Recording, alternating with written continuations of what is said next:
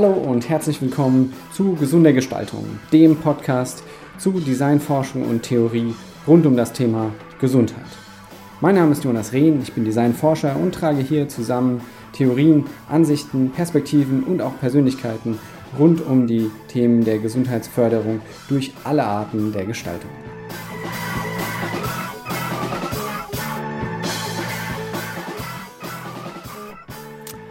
Ja, herzlich willkommen zu einer neuen Ausgabe des Podcasts Gesunde Gestaltung. Und zwar heute wieder mit einer Basic-Folge, das heißt, ähm, es gibt wieder einen Monolog von meiner Seite. Äh, und zwar wieder zu einem, sagen wir mal, übergeordneten Thema, was sich auf viele Bereiche und Disziplinen in der Gestaltung mit befasst, nämlich der Rolle oder der, der, des Phänomens der Stigmata und Design, inwiefern Gestaltung Stigmata verstärken kann oder reduzieren kann, abbauen kann. Und gerade im Kontext gesundheitsfördernder Gestaltung ist die Bedeutung von Stigma nicht zu unterschätzen, sondern ähm, in vielen, vielen Fällen, gerade wenn wir es mit vulnerablen Nutzergruppen zu tun haben, ähm, stoßen wir immer wieder auf Stigma und ähm, wie ich finde, sollten wir stets versucht sein, einen Reflexionsprozess äh, permanent mitlaufen zu lassen, in welcher Weise Gestaltung, in, welcher Weise wir als Gestaltende ähm, hier Stigmata auch verstärken oder unnötigerweise folgen ähm, und inwiefern wir Potenziale sehen, diese Stigmata abzubauen.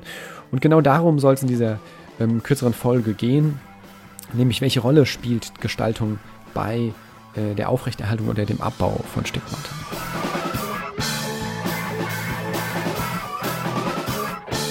Und da möchte ich direkt einsteigen mit äh, einer groben Definition. Was heißt eigentlich Stigmata? Ne? Stigmata ist ja ein relativ weiter Begriff, er wird häufig verwendet. Und wenn wir da in den Duden schauen, mal so als ein Standard-Nachschlagewerk, dann wird Stigma da äh, definiert als etwas, wodurch etwas oder jemand deutlich sichtbar in einer bestimmten meist negativen Weise, gekennzeichnet ist und sich dadurch von anderem unterscheidet.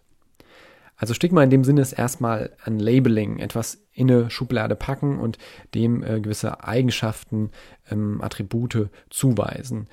Und äh, vor allem, da dies häufig negativ, in negativer Weise passiert, ist das durchaus ein Problem, weil nicht nur ist es sehr unangenehm, sondern es fördert eine ganze Folge an Prozessen, die, die sich hier abzeichnen, nämlich ähm, vor allem auch sozialpsychologischer Natur. Ne? Wenn Personen gewisse Stigmata erfahren, dann werden sie nicht nur von anderen in einer gewissen Weise äh, behandelt, sondern sie selbst erfahren auch ein verändertes Selbstbild, werden in unterschiedliche soziale Kontexte und Erwartungshaltungen gerückt. Und ähm, wie wir ja in ganz vielen Kontexten vernehmen können, ähm, kann das ähm, sehr schwerwiegende Folgen haben. Ne? Ähm, bis hin zu den Effekten von Self-Fulfilling Prophecies, dass wenn Menschen gewisse Zuschreibungen erfahren, ähm, sie selbst auch ein gewisses Selbstbild entwickeln. Und davon abgesehen ist natürlich Stigmata in, in der Allgemeinweise ja auch ähm, durchaus problematisch, weil wir hier generalisierte und in dem Fall auch meist negative Konnotationen Menschen zuschreiben. Das heißt also, es ist etwas, was wir, äh, wofür wir sensibilisiert sein sollten. Und gerade in, ähm, im Kontext der Gestaltung ist das von, von besonderer Bedeutung. Ähm, und warum ist das so? Ich, ich möchte einen Zugang suchen äh, über die Tatsache, dass Gestaltung, wenn wir jetzt zum Beispiel über die Gestaltung von Produkten oder Räumen reden, aber letzten Endes auch über Kommunikationsmedien, ähm, Gestaltung zum einen eine ganz praktische Funktion vertritt. Ne? Ein Stuhl hat die Funktion, dass ich mich da erstmal draufsetze, vielleicht auch, dass ich mich drauf stelle, um eine Glühbirne reinzuschrauben. Aber er hat erstmal eine ganz praktische Funktion. Er hat aber noch viele andere Funktionen. Ne? Wenn das jetzt ähm, ein besonderer ähm, Stuhl ist von herausragenden Designern, die ich in meinem Esszimmer stehen habe, ähm, und zwar so prominent, dass Gäste sofort wahrnehmen, okay, das ist ein Stuhl, der war besonders teuer oder der äh, zeugt von einem gewissen ähm, äh, Geschmack, ähm, äh, dann hat dieser Stuhl noch eine andere Funktion, eine Kommunikations- äh, Funktion, nämlich etwas über mich auszusagen. Das ist relativ naheliegend und wir alle kennen das. Das ist auch das Prinzip, nach dem Branding funktioniert, wie bestimmte Marken, hochpreisige Marken, Marken, die eine gewisse Subkultur ansprechen, Marken, die selbst eine eigene Subkultur entwickeln, ähm, ja funktionieren. Und wir finden diese Gedanken in vielen designtheoretischen Modellen.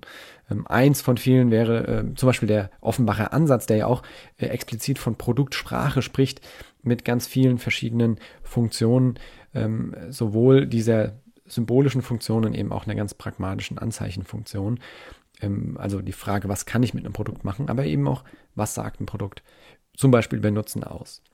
Das ist das eine, nämlich dass die formale ästhetische Gestaltung jetzt unabhängig von der Funktionsweise dieses Stuhls, sondern rein ähm, sozusagen die Anmutung, die ästhetische, ähm, sofern sie aufgeladen ist durch gewisse Konnotationen, die wir in unserer Gesellschaft mit diesem Produkt oder diesem Material oder dieser ähm, Referenz, auf die sich das Produkt jetzt bezieht, so, solange wir das aufgeladen haben in unserer Wahrnehmung, also wir erkennen, dass das ein Designerstuhl ist oder wir erkennen, dass das jetzt ein teures, aufwendiges Material ist oder dass jetzt hier ein echter Pelz auf dem Boden liegt und damit eine gewisse Haltung gegenüber Tierschutz oder eben nicht ausgedrückt wird.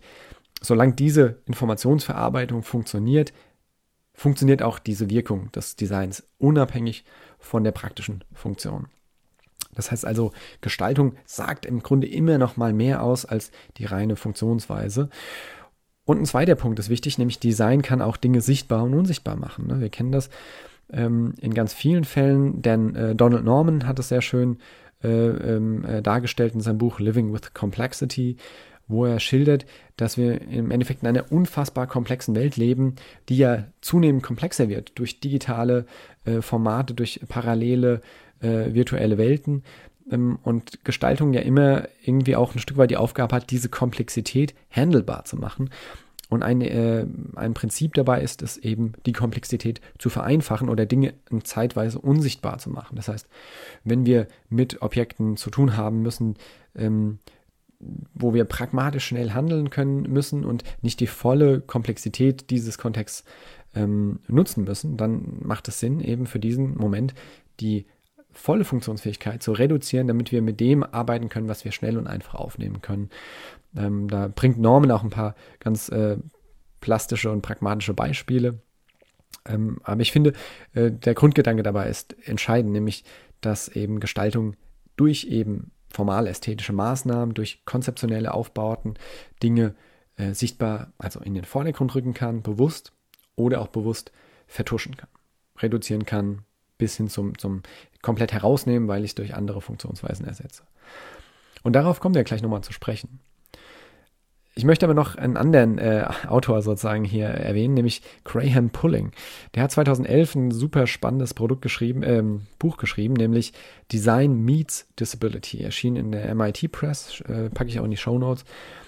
Und was er ähm, schildert in dem Buch, was ich wirklich jedem hier ans Herz legen kann, ist ähm, ein Gedanke, der sich schon in dem Titel äußert. Nämlich, er schreibt ja nicht das Buch Design for Disability oder Design for People Living with Disabilities, sondern, und das äh, erläutert er auch direkt in den äh, ersten Seiten des Buches, es ist das Buch Design Meets Disability.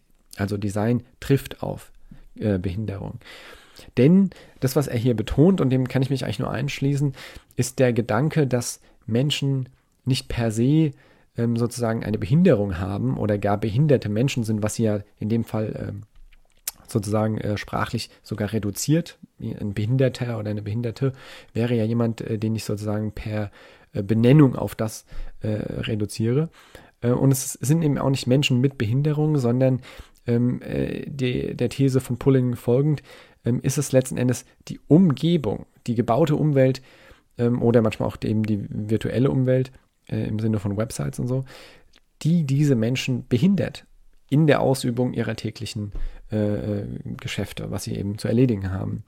Das heißt also, äh, jemand, der zum Beispiel in einem Rollstuhl sitzt und ähm, Zugang zu einem öffentlichen Gebäude haben will, der ist im Grunde erst dann behindert, wenn da eine Stufe ist, die es ihm nicht ermöglicht, in dieses Gebäude zu gehen.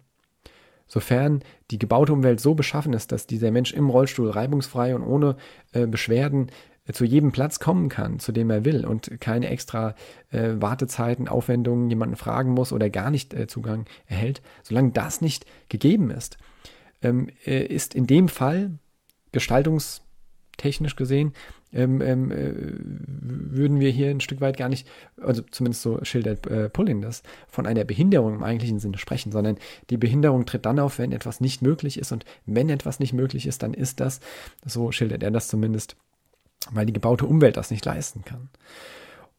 Und ähm, das klingt jetzt vielleicht erstmal ein bisschen sehr weit äh, aus dem Fenster gewagt und ähm, Menschen, die betroffen sind oder vielleicht auch Menschen, äh, die, die andere kennen, die, die betroffen sind von, ähm, von, von gewissen körperlichen Einschränkungen ähm, oder kognitiven Einschränkungen, die werden dem vielleicht widersprechen, aber ich möchte das von einer Gestaltungsperspektive nochmal ein bisschen erweitern. Ähm, und auch äh, das hat äh, Pulling in seinem Buch ein bisschen dargestellt und letzten Endes auch auf die Titelseite gepackt. Nämlich, wenn wir uns ähm, die Sehhilfe angucken, die Brille, dann können wir uns die Geschichte dieses Produkts anschauen und lange Zeit war die Sehhilfe ja ein Korrektiv für Fehlsichtigkeit. Und das ist ja auch heute noch, letzten Endes ähm, tragen viele Menschen das, äh, mir eingeschlossen, äh, weil ich eben ohne Brille nicht gut Auto fahren kann, nicht gut lesen kann. Ähm, in, dem, in dem Sinn ist es eine Krücke. Ja? Aber wenn wir uns die sozusagen kulturgeschichtliche Entwicklung dieses Produktes Brille anschauen, dann sehen wir natürlich, dass sich hier ähm, zum einen natürlich ein enormer Markt entwickelt hat, ähm, aber Brillen eben auch ein Lifestyle-Produkt geworden sind. Es war nicht nur Sonnenbrillen, sondern auch ganz reguläre Brillen, ähm, bis zu dem Punkt, dass Menschen Brillen mit Sonnen, äh, mit, äh, mit Fensterglas tragen. Also Brillen, die tatsächlich keine optische Funktion haben, optisch im Sinne von, äh, im Sinne der Lichtbrechung, ähm, sondern sie haben eine ästhetische Funktion. Sie sollen eben das Gesicht ein Stück weit dekorieren, als Modeaccessoire äh, dienen. Und an der Stelle rückt sozusagen das, was vorher eben durch die formale ästhetische Gestaltung ähm, äh, ein Stück weit ein Stigmata war und Menschen zu Brillenträgern deklassiert hat, wenn wir so wollen, in eine andere, in eine andere Sphäre, nämlich dieses Produkt, was sich nicht versteckt, sondern bewusst sichtbar gemacht wird, aber eben durch formal-ästhetische Prozesse aufgewertet wird und natürlich auch durch Sozi äh, äh, soziale Prozesse, ähm, wird zu einem Modeaccessoire und ähm, sozusagen rückt auch dieses Phänomen der Fehlsichtigkeit ein Stück weit in den Hintergrund. Ähm, und das ist, finde ich, ein sehr spannendes Thema, dem man sich so ein Stück weit nähern kann. Und ich weiß, wir reden hier von unterschiedlichen ähm, ähm, Flughöhen vielleicht ein Stück weit und letzten Endes äh, sind, sind ja e-, enorme ähm, ähm, Gruppen der Bevölkerung von, von, von Brillen betroffen, möchte ich fast sagen, von, äh, also sind BrillenträgerInnen. Und damit ist vielleicht auch die Stigmatisierungsgefahr, wenn man es so nennen will, geringer. Aber wir werden gleich sehen, dass diese Idee des bewusst sichtbar machen und modisch in Szene setzen gar nicht so weit hergeholt ist, sondern auch ähm, durchaus eine ästhetische und ähm, im gleichen Sinne auch gesundheitsfördernde Wirkung haben kann. Denn eine sinnliche und sensible Gestaltung kann sogenannten Hilfsobjekten einen ästhetischen Mehrwert geben. Und ein Beispiel will ich mal am Kontrast äh, wählen, ähm, was Prothesen angeht. Nämlich, wir können im Grunde zwei Designstrategien verfolgen beim äh, Einsatz von Prothesen. Nehmen wir mal an, eine Beinprothese. Ein Mensch, der sozusagen ein Bein verloren hat oder ähm, äh, gänzlich ohne ähm, Beine au, ähm, auf die Welt gekommen ist, das ähm, gibt es ja auch. Und da gibt es im Grunde zwei, zwei formal-ästhetische Strategien, wie wir diese Prothese gestalten können. Das eine ist, wir versuchen, das, den Aspekt der Prothese, der, der, dieses Objektes zu verstecken. Das wäre dann Design macht etwas unsichtbar und ähm, das, das passiert, indem wir eben äh, versuchen, so exakt wie möglich den Körper nachzuahmen. Das heißt, eine Prothese, die durch Farbe, durch Gestaltung so exakt wie möglich äh, einem Bein ähnelt, einem echten Bein. Und ich denke, das ist auch das, was sehr, sehr lange äh, passiert ist. Wir haben ganz am Anfang natürlich Prothesen, die rein technisch funktional sind, wo die formale ästhetische Wirkung erstmal ähm, Nebensache war. Und dann finden wir eine Entwicklung, wo wir, äh, wo wir Produkte finden, die quasi zunehmend ähm, Füße ähm, abbilden mit Fußzehen und äh, bei dem sich die Farbe an einen Ton ähm, annähert, der, der quasi der Rest des Körpers äh, ein Stück weit entspricht. Ähm, und das ist eine Strategie, die zunehmend ähm, oder die, die sicherlich ein Stück weit eine Berechtigung hat. Und gleichzeitig finden wir auch immer wieder so einen leicht problematischen Aspekt da drin, allein deswegen, weil wir eben die Nachahmung im Grunde, ich würde fast sagen, nie oder so gut wie nie zu 100 Prozent erreichen. Also es ist immer noch ein Stück weit zu einem gewissen Punkt deutlich, dass es eben ähm, kein echtes Bein ist, es sei denn natürlich, wir tragen eine Hose oder dergleichen äh, darüber. Eine andere Strategie ist, dass wir das bewusst in Szene setzen, bewusst betonen und daraus zum Beispiel ein extravagantes Design wählen ähm, und hier sozusagen ähm, vergleichbar fast mit der Brille dass dieses Hilfsobjekt ein Stück weit eine, ähm, eine Plattform des Selbstausdrucks wird.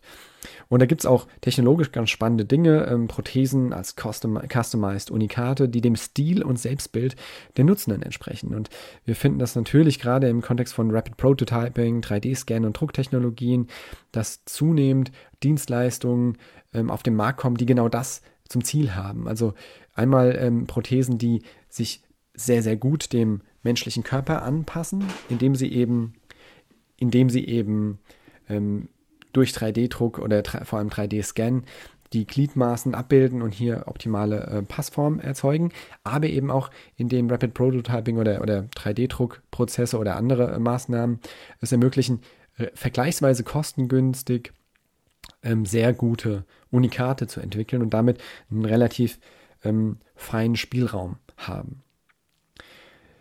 Und ein Fallbeispiel möchte ich auch an der Stelle bringen und auch äh, dieses Fallbeispiel wird von Graham Pulling äh, dargestellt, nämlich die US-amerikanische Leichtathletin äh, Amy Mullins. Sie ist nicht nur ähm, Teilnehmerin der Par Paralympics, sie ist auch Schauspielerin und Model. Und sie hat fibulare Hemimelie, das heißt also, sie ist, kam ohne Wadenbeine zur Welt. Und was sie ähm, deutlich macht und, und im Grunde auch lebt in all den verschiedenen öffentlichen Settings, in denen sie auftritt, ähm, ist, dass sie die Vielfalt ihrer Prothesen bewusst in Szene setzt und als Teil ihrer Kleidung ähm, inszeniert. Das heißt also, sie wählt sehr bewusst ähm, unterschiedliche Prothesen zu ihrem jeweiligen Outfit. Und sie hat natürlich für die Paralympics hat sie eine Kohlefaser-Sprintprothese, ähm, die ähm, eben ideal auf diese Funktionsweise abgeschnitten ist zugeschnitten ist. Sie ähm, hat handgeschnitzte Holzstiefel, sie hat verschiedene Silikonprothesen und sogar verschiedene Längen, die einen Einfluss auf ihre Körpergröße hat. Und ähm, sie hat ganz schön ähm, äh, das Ganze so ein bisschen äh, kommentiert, indem sie sagt, I'm thinking about what I'm going to wear with them. Jeans or and motorcycle boots or my Azadine Alaya dress if I want to feel amazing. Und sie führt weiter aus, dass aus Sicht einer Krankenkassenversicherung ähm, every single pair of my legs are considered unnecessary. Das heißt also, wenn wir rein technisch, rein funktional hier dran gehen, dann ist ein Set von Prothesen ist entscheidend, das kann man nutzen und ähm, jedes weitere ist sozusagen überflüssig, weil es wird ja schon eine Prothese hier verwendet, die die Funktionsweise laufender Beine äh, äh, quasi ein Stück weit kompensieren soll und, und äh, das war's. Aber was wir hier sehen, ist, dass natürlich in diesem Phänomen der Prothese, und es gibt sicherlich noch viele andere Anwendungsfelder, ähm, eine ganz andere Nutzendimension liegt, nämlich dass äh, sie ein Ausdrucksmittel sein können und damit sicherlich auch einen anderen Prozess der, der Aneignung und der Verarbeitung dieser körperlichen Merkmale für Betroffene nämlich mit sich bringen, nämlich ein Stück weit ähm, einen höheren Grad an Freiheit und, und ähm, äh, Körperbewusstsein zu ermöglichen. Und ich finde, das macht Amy Mullins sehr schön, indem sie das so ähm, demonstriert und, und äh, damit das auch ein Stück weit in Szene setzt ähm, und, und ähm, die, die, die Bandbreite und ähm, Freiheit, die damit noch verbunden sein kann, eben darstellt. Das ist also der eine Punkt. Wir können sozusagen, Gestaltung kann Dinge bewusst hervorheben, um sie ähm, sozusagen, um einen Mehrwert zu erzeugen durch dieses Hervorheben. Gestaltung kann aber auch stigmatisieren und ausgrenzen, indem es ungewollt hervorhebt. Und ich möchte ein Beispiel äh, nennen, das hatte ich in einer anderen Podcast-Folge auch schon mal ähm, in der Diskussion mit eingebracht, ähm, was mich persönlich ähm, sehr stark ähm, geärgert hat, fast schon.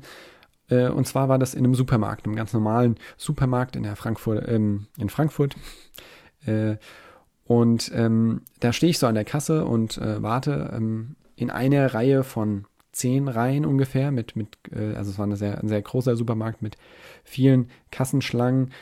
Und eine dieser Schlangen von den vergleich fast identisch äh, wirkenden äh, Kassen, darüber hing ein äh, unglaublich großes Schild, wirklich äh, äh, sehr, sehr deutlich, auf dem eben dieses Rollstuhlfahrer-Symbol ähm, angebracht war. Und sozusagen äh, jedem in diesem Supermarkt zugeschrien hat, das ist sozusagen die Kasse, an dem Rollstuhlfahrer, an dem Menschen mit Mobilitätseinschränkungen ähm, bedient werden können.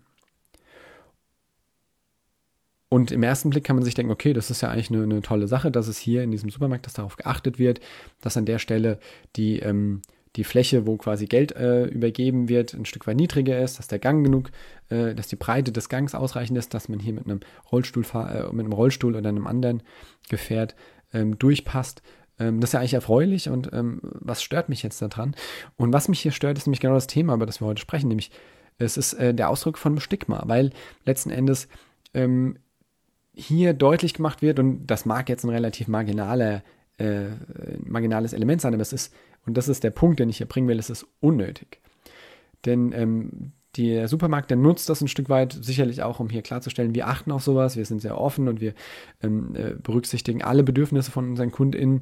Ähm, aber was hier tatsächlich passiert ist, dass man eine Kasse hier für taggt und sagt, okay, das ist die Kasse an den Menschen, die diese aufwendigen ähm, Schwierigkeiten uns bereiten, für die wir jetzt extra hier eine super Kasse noch äh, eingerichtet haben. Und hier übertreibe ich natürlich bewusst polemisch.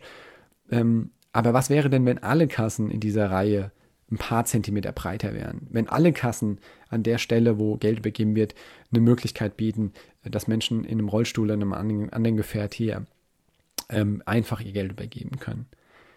Das würde sicherlich keinen großen räumlichen Nachteil mit sich bringen und es würde mit Sicherheit auch nicht die anderen KundInnen hier benachteiligen, denn letzten Endes auch diese Kasse, über der das, ähm, über der dieses Schild hing, äh, war eine Kasse, an der jeder bezahlen konnte.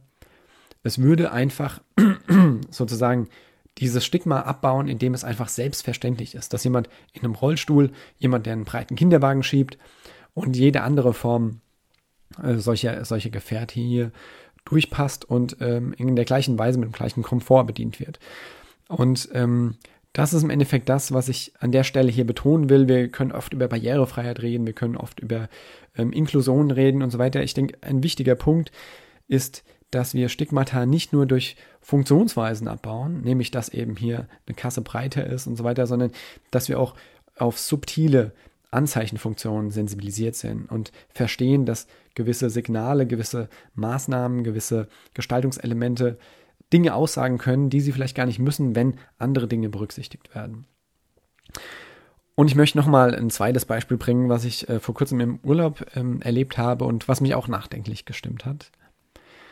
Ähm, und zwar waren wir in einem äh, Hotel, ähm, ich mit meiner Familie, äh, auf dem Heimweg vom Urlaub, äh, sozusagen unterwegs, eine Nacht. Ähm, und wir haben das Hotel online gebucht, wir haben uns nicht viel dabei gedacht, war auch ein relativ äh, äh, angenehmes Hotel. Und wir kamen da relativ spät an dem Tag an. Und ähm, da hat uns der Hotelmanager oder die Person an der Rezeption ähm, gesagt, ja, ähm, wir haben hier ihr Zimmer. Ich muss aber dazu sagen, das ist das Letzte, was wir haben. Und ähm, äh, es ist so ein bisschen äh, besonders oder er hat, glaube ich, ähm, das so geschildert.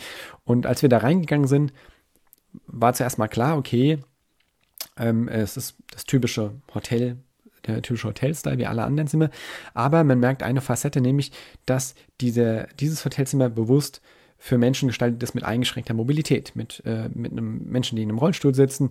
Ähm, und das bedeutet praktisch, dass gewisse äh, Regale auf einer ähm, niedrigeren Höhe liegen, dass man einen höheren Platz hat, um neben dem Bett zu wenden ähm, dass äh, das Badezimmer so beschaffen ist, wie wir das sicherlich alle ähm, kennen aus anderen Kontexten, dass man hier ähm, eine gute äh, Hilfsobjekte äh, hat, um auf eine Toilettenschüssel zu kommen. Wenn man ähm, zum Beispiel keine Beine hat oder die Beine hier nicht äh, benutzen kann, um sich hochzudrücken ähm, und andere Dinge, wo ich sozusagen keine physische Barriere habe, um zum Beispiel in eine äh, Dusche zu fahren. Soweit, so gut. Und das ist an sich ja auch nicht ähm, problematisch. Im Gegenteil, es ist ja äh, wünschenswert, dass Hotels diese Funktionsweise selbstverständlich mit anbieten. Ähm, und es ist im Endeffekt genauso wie bei der Supermarktkasse. Wieder ist es grundsätzlich wichtig und grundsätzlich gut, dass diese, ähm, äh, dass, dass NutzerInnengruppen, die diese Anforderungen an Räumlichkeiten, an die gebaute Umwelt stellen, auch in der gleichen Weise bedient werden, ohne Einschränkungen. Aber wieder war es die formal-ästhetische Gestaltung, die mir hier ähm, etwas sauer aufgestoßen ist. Denn wenn wir uns diesen Raum anschauen, den kann ich jetzt nur auf der Tonspur beschreiben, dann ist das, ähm, das, dann ist der Raum in Ordnung. Ja, der Raum ist gestalterisch identisch mit anderen Räumen, hat nur andere Proportionen, andere Maße. Ähm, aber das Bad war letzten Endes eine einzige große Fläche, eine einzige große freie Fläche mit einem äh, mit einer Duschbrause, die sozusagen einfach in die freie Fläche hing ähm, und eine Toilettenschüssel, die in die freie Fläche gerichtet war. Und am anderen Ende dieses riesengroßen Raumes hatten wir ähm, äh, ein, ein Waschbecken. Und äh, dazu eben die, die Standardrequisiten, ähm, die, die, man kennt, eben die, die hier für Sicherheit und äh, Funktionalität sorgen, äh, was auch absolut notwendig war. Äh, aber der Gedanke, der mir sozusagen in den Sinn kam, als ich dieses Bad betreten hat, ähm, war, dass jede Facette dieses Bads und Teile auch sicherlich dieses Hotelzimmers mir entgegenschrien, du brauchst eine besondere Behandlung. Du brauchst hier etwas, was zunächst hauptsächlich funktional ist und äh, hier es ermöglicht, dich irgendwie zu duschen oder dich irgendwie hier deiner Notdurft zu, ähm, äh, äh, zu verrichten. Ähm, aber das, was wir häufig mit einem Hotel verbinden, nämlich eine gewisse Form von Komfort, von Hospitality im Sinne von, ähm, hier wird nochmal so die Kirsche auf die Sahnetorte gesetzt, indem wir hier eben kleine Flächen haben, wo die, wo die, die Seife extra verpackt ist und die kleinen äh, Gimmicks, die, die wir alle kennen aus dem Hotel, ähm, deren Funktionsweise ja nicht rein äh, pragmatisch ist, sondern in erster Linie auch wieder eine Art Anzeichen oder Symbolfunktion mit sich bringen, dass hier sozusagen ein bisschen, dass man hier gepampert wird, dass man hier ähm, äh, sozusagen in einer angenehmen, ähm, gastfreundlichen Umgebung aufgefangen wird. Und all das wurde, wie ich finde, ähm, maximal reduziert für einen Raum, der funktional ähm, einwandfrei war und sicherlich letzten Endes hygienisch wie auch pragmatisch ähm, alle Bedürfnisse hier erfüllt hat, aber eben, wie ich finde, ein äh, sensuelles, ein ästhetisches Bedürfnis nicht adressiert hat, was mit großer Wahrscheinlichkeit in anderen Räumen aber adressiert wurde. Zumindest war das in den entsprechenden Beispielfotos im Internet zu sehen, wie ähm, Bäder dort aussahen. Und das soll jetzt nicht meckern auf hohem Niveau sein. Es äh, geht auch hier sicherlich nicht um meinen ähm, Urlaubsaufenthalt äh, in diesem Raum, sondern es geht hier in erster Linie um die Fragestellung ähm, äh, einer Sensibilität gegenüber dieser formal ästhetischen Anzeichen, die wir durch Gestaltung setzen. Und das ist insbesondere, wenn wir für und mit vulnerablen Gruppen gestalten, von besonderer Bedeutung, dass wir häufig, indem wir pragmatische Aspekte in den Vordergrund rücken und diese eben adressieren müssen, aus äh, rechtlichen Gründen, weil gewisse Verordnungen das von uns verlangen, weil gesellschaftliche Prozesse es verlangen oder weil es einfach richtig ist, die zu adressieren, dass wir hier nicht vergessen, dass wir auch subtilere Dinge gestalten, die in noch keiner Verordnung, die noch nicht in der DIN-Norm zur Barrierefreiheit genannt werden. Und wenn wir das übersehen, wenn wir das ähm, quasi vergessen, dass wir diese Aspekte mitgestalten sollten oder eben hier bewusst so gestalten sollten, dass andere Dinge nicht auffallen, wenn wir das nicht tun, dann verstärken wir Stigmata, die wir eigentlich abbauen wollten. Und dann führen wir ähm, etwas fort, was sicherlich nicht gesundheitsfördernd ist oder problematisch ist. Und ähm, da fand ich diese äh, Beispiele eben äh, bezeichnend und im Grunde auch faszinierend, dass sie uns im Alltag immer, immer wieder eigentlich ähm, entgegenlaufen, wenn wir sozusagen mit, mit offenen Augen uns dem so ein bisschen ähm, dem begegnen. Und ich möchte noch ein drittes Beispiel nennen, ähm, was wir äh, wahrscheinlich im Alltag nicht häufig sehen, was aber dennoch von besonderer Bedeutung ist und ähm, zu es auch ein ganz spannendes Modell, äh, Designmodell gibt sozusagen. Und zwar möchte ich von dem äh, öffentlichen äh, Bereich jetzt in den institutionalisierten Bereich gehen, nämlich psychiatrische Kliniken, der psychiatrische Kontext. Und was wir hier sehen, ähm, ist, dass viele Gestaltungselemente in vielen psychiatrischen Kliniken in vielen psychosomatischen Kliniken im Grunde aus einem Verständnis von Raumplanung, einem Verständnis von gebauter Umwelt in diesem Setting ähm, äh, herrühren, die im Grunde äh, Stile ähm, weiterdenken, die wir in anderen medizinischen und therapeutischen Kontexten kennen. Also gerade wenn wir ein großes Krankenhaus uns anschauen, was eben verschiedene Stationen hat, wir haben eine internistische Station, wir haben eine ähm, chirurgische Station und äh, alle möglichen Te Abteilungen und wir haben die Station oder die ähm, äh, Teilklinik dieses großen Komplexes äh, psychiatrische äh, Abteilung, psychiatrische Klinik, dann sehen wir, dass gestalterisch hier häufig kein Unterschied gemacht wird. Wir haben ähm, cleane äh, Oberflächen, wir haben ein ähm, äh, sozusagen ein, ein klinisches Setup, was viel mit Hygiene zu tun hat, mit viel mit Reinheit zu tun hat, aber was auch ähm, eine gewisse Haltung kommuniziert. Und ähm, eine, eine, Forscherin, die das ähm, äh, sehr ausführlich unter die Lupe genommen hat und dazu ein Modell entwickelt hat, ist ähm, Evangelia Chrysikou, ähm, die nun Assistant Professor am University College in London ist. Und sie hat äh, hierzu das sogenannte SCP-Model entwickelt. Und zwar steht das für ähm, Safety and Security, das ist das S. Das zweite ist das Competency, ist das C. Und das P steht für Personalization and Choice. Und was sie sozusagen deutlich macht, ist, dass wir im Endeffekt bei der Gestaltung psychiatrischer Kontexte und auch viele andere Kontexte ähm, zunächst mal ein Kontinuum vorfinden. Nämlich wir können ähm, diese Einrichtungen maximal institutionalisiert betreiben. Das ist also die Klinik, die steril wirkt und eben ähm, räumlich gesehen vergleichbar ist mit einer ähm, Intensivstation. Also jetzt natürlich nicht von den Geräten, die da stattfinden, aber der Grad an Hygiene, der Grad an oder die gestalterischen Elemente, die wir hier nutzen, sind sozusagen ähm, maximal äh, im institutionalisierten Setting aufgebaut und im psychiatrischen Kontext meistens noch mehr, weil gewisse Dinge eben da ähm, noch weniger erlaubt sind. Wir reden hier über Fenster, die sich nicht öffnen lassen. Wir reden hier über Wasserhähne, die im Grunde keine Griffe mehr haben, dass man sich nicht strangulieren kann, sondern ähm, äh, nur Flächen, deren Bedienung dann häufig sehr schwierig ist. Und an der Stelle möchte ich das nicht ähm, sozusagen äh, da verurteilen, sondern äh, durchaus natürlich äh, äh, deutlich machen, dass das einen Grund hat. Nämlich ähm, äh, Suizidprävention ist eines der Hauptthemen im psychiatrischen Kontext.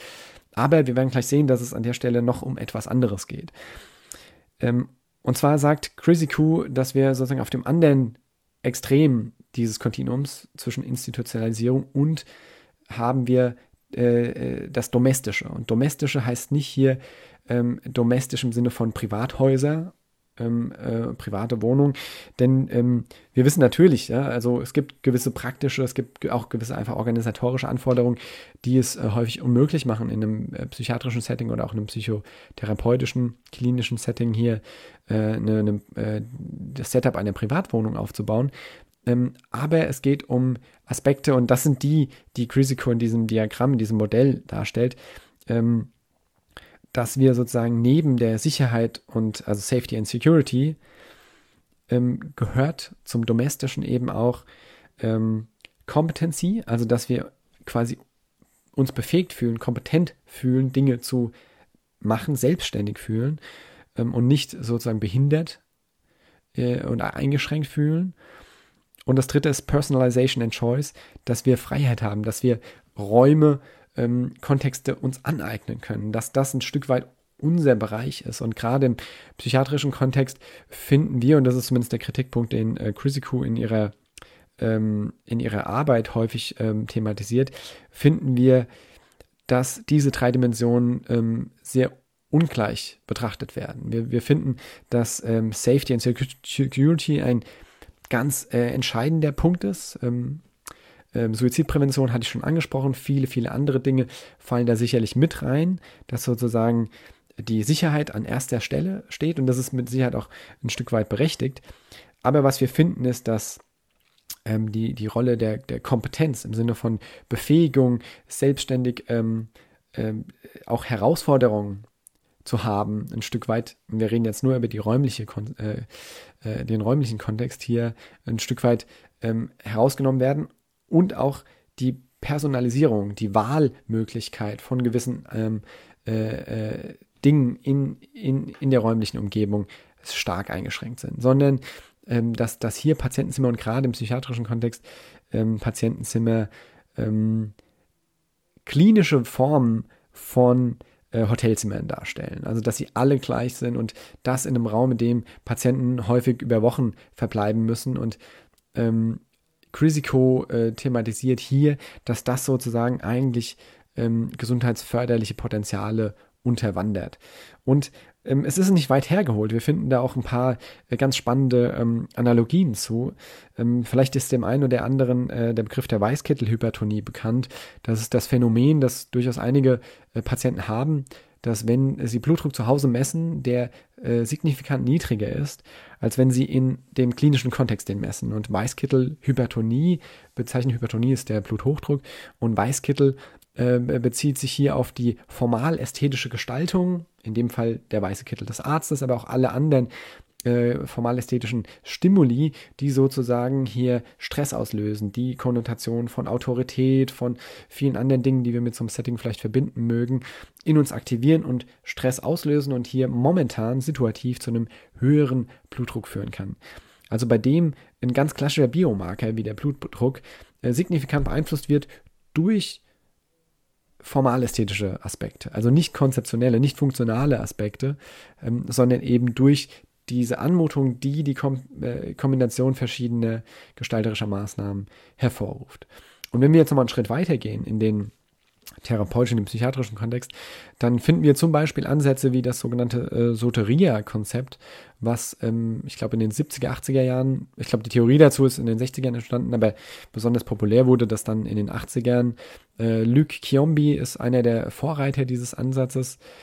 Ähm, und äh, Soteria ist ähm, sozusagen der psychiatrische, psychiatrisch-therapeutische Versuch, Menschen mit schwerwiegenden psychischen Erkrankungen in maximal domestischen Kontexten zu äh, helfen. Das heißt also, hier wurden Menschen in kleinen Wohngruppen, in tatsächlichen Wohnhäusern, die natürlich vorher entsprechend ähm, äh, gestaltet wurden, ähm, untergebracht für eine gewisse Zeit mit einer engmaschigen Betreuung von Sozialarbeitern und medizinischem Personal, aber um in einer Wohnsituation zu leben.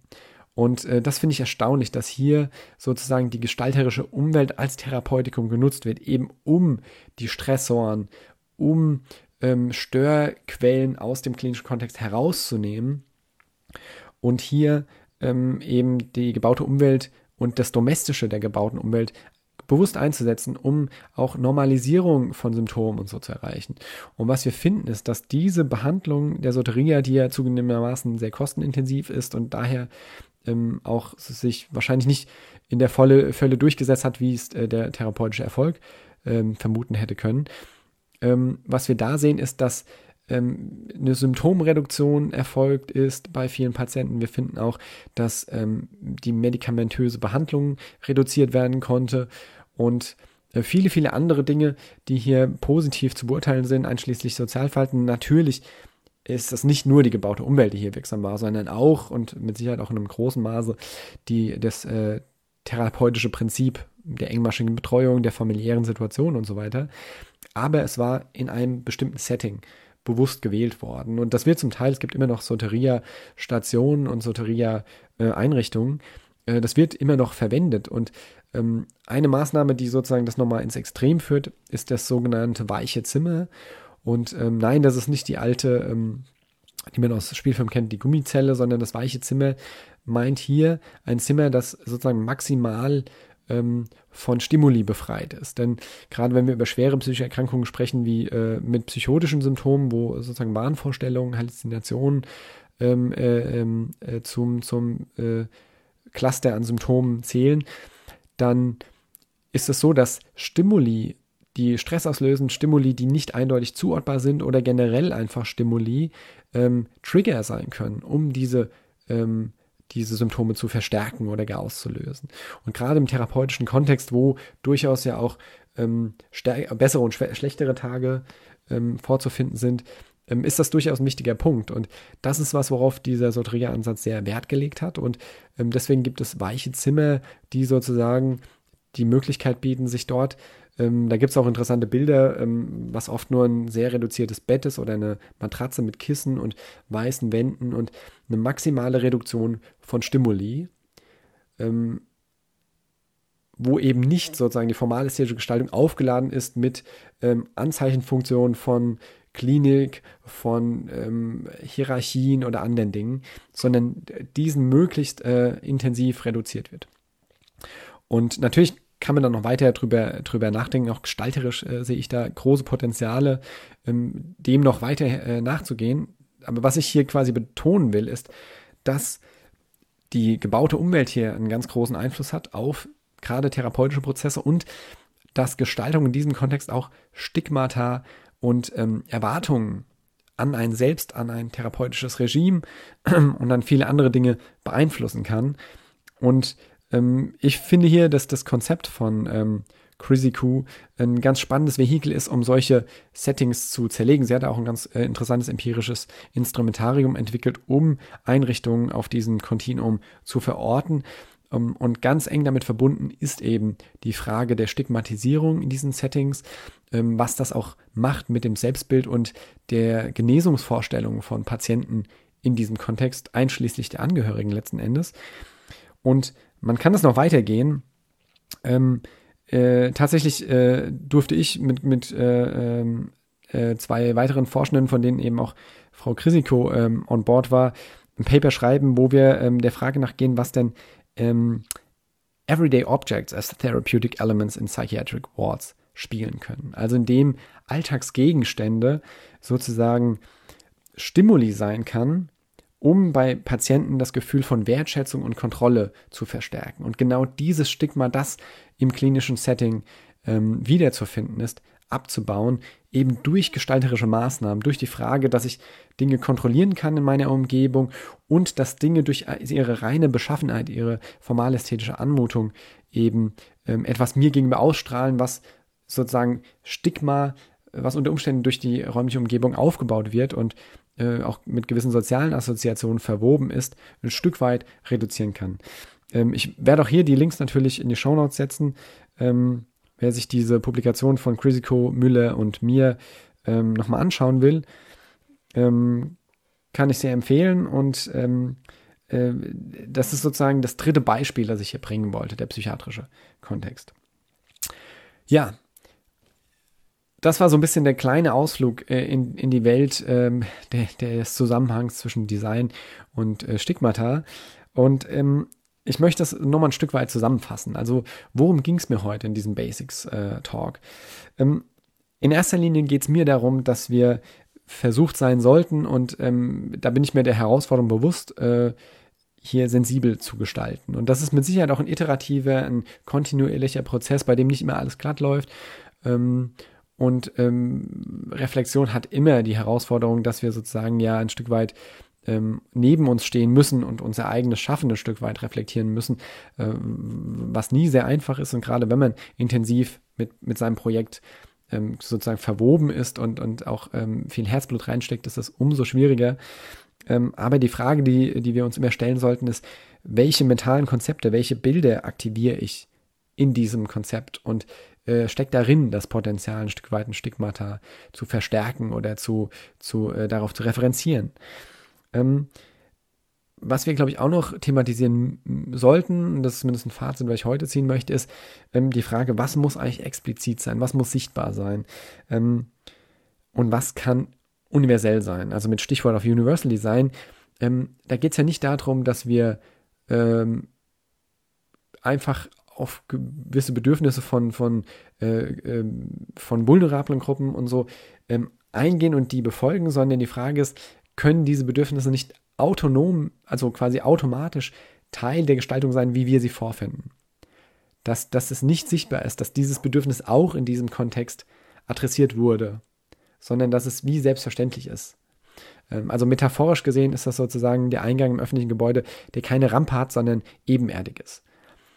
Ähm, das mag äh, in anderen Fällen völlig äh, unmöglich sein und aus äh, bestimmten Gründen auch gar nicht wünschenswert, aber die Idee dahinter ist der Unterschied, dass ich einmal eine Treppe habe, die eine Barriere darstellt. Das zweite Level ist, ich mache es barrierefrei, in Anführungszeichen, indem ich eine Rampe daneben setze, die Rollstuhlfahrern und anderen den Zugang erleichtert. Und die dritte und wie ich finde, ähm, zentrale Frage ist, schaffen wir es auch, ähm, dass weder Treppe und Rampe noch sichtbar werden? Sondern einfach Personen dort reinkommen. Ähm, und das ist jetzt durchaus metaphorisch zu sehen. Da gibt es ganz viele andere Kontexte, wo das durchaus praktikabel sein kann, ähm, was wir vielleicht in den Beispielen der Supermarktkasse auch ähm, uns vorstellen können. Und das, der letzte Punkt, den ich noch erwähnen will, ist, dass wenn wir über tatsächlich, also es ist schwierig, oft stigmatisierende Wirkungen zu vermuten oder zu antizipieren, wenn wir selbst nicht zu dieser vulnerablen Gruppe gehören. Das heißt, wir können natürlich uns hineinfühlen und versuchen, gewisse Stigmatas auf den Grund zu gehen, sensibel und selbstreflektiert hier zu gestalten. Aber äh, ein Mantra, was ich sicherlich äh, wahrscheinlich fast in jeder äh, Episode hier äh, betone und insbesondere im Kontext von ähm, äh, Design und äh, Stigma hervorheben will, ist die Rolle der Einbindung von Nutzenden. Also partizipative Ansätze. Das heißt, wir können tatsächlich nur ähm, stigmatisierende Wirkungen ähm, von Kontexten, von Produkten, von gebauter Umwelt identifizieren und beheben, wenn wir durch die Augen von den Menschen äh, das Ganze betrachten, die mit dieser Gestaltung am Ende konfrontiert sein werden. Und das heißt, wir brauchen Stakeholder, wir brauchen die Vertreter dieser vulnerablen Gruppen im Gestaltungsprozess möglichst früh und möglichst intensiv und möglichst auf Augenhöhe, damit wir hier Stigmata identifizieren können und deren Wirkung verstehen können. Und das erfordert, wie ich finde, viel Demut und viel Arbeit, ähm, dass wir hier verstehen, dass wir diese Kompetenz als Gestaltende gar nicht haben können. Natürlich sind wir alle ein Stück weit in unterschiedlichen Nebenkontexten, gehören wir alle irgendwo mal zu einer vulnerablen Gruppe. Wir alle werden wahrscheinlich irgendwann mal im Krankenhaus oder beim Arzt sein. Wir alle haben ähm, die oder die andere äh, Einschränkung. Ähm, ähm, und, und würden uns in diesem Kontext einer gewissen Gruppe zuordnen, aber sehr, sehr selten gestalten wir ja äh, für einen Kontext wenn es um vulnerable Gruppen geht, äh, wo wir ausgerechnet ähm, zu dieser Gruppe zählen. Und genau in diesem Kontext ist es sehr, sehr ratsam, ähm, die Vielfalt an Methoden und Ansätze äh, tatsächlich zu nutzen, die es schon gibt und die auch stetig weiterentwickelt werden, um partizipativ und ähm, ko-kreativ solche Lösungen zu gestalten. Ja, und äh, damit ähm, äh, will ich die äh, Ausgabe letzten Endes, diese Folge auch äh, abschließen und möchte vor allem bei dem Thema auch nochmal anregen, wer hier Gedanken zu hat, wer widersprechen möchte ähm, oder Beispiele bringen will. Ich freue mich auf Rückmeldungen, ich freue mich auf Kommentare unter der Folge ähm, und äh, bin wirklich gespannt, äh, was hier ähm, äh, ähm, was hierzu gedacht wird. Wenn, denn ich bin mir bewusst, das ist ein sehr kontroverses Thema und ähm, insbesondere in der Wissenschaft äh, ist das Grundprinzip, dass äh, Widerspruch und Diskurs elementar ist, um neue Erkenntnisse zu erzielen. Also ich lade herzlich ein, jede Form von Gedanken, äh, sowohl der Zustimmung als auch des Widerspruchs hier zu teilen. In diesem Sinne freue ich mich auf äh, die nächsten Folgen und die Rückmeldungen und verbleibe bis dahin. Viel Spaß. Tschüss.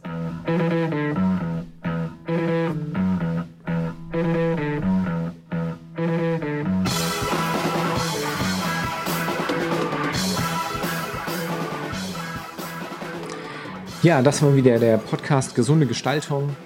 Ich hoffe, das war interessant und vielschichtig. Ähm, jeder, der sich da weiter informieren will, auch auf dem neuesten Stand bleiben will, zu ergänzenden Informationen, kann den Newsletter abonnieren unter www.gesunde-gestaltung.de slash Newsletter. Ansonsten freuen wir uns auf die nächste Folge.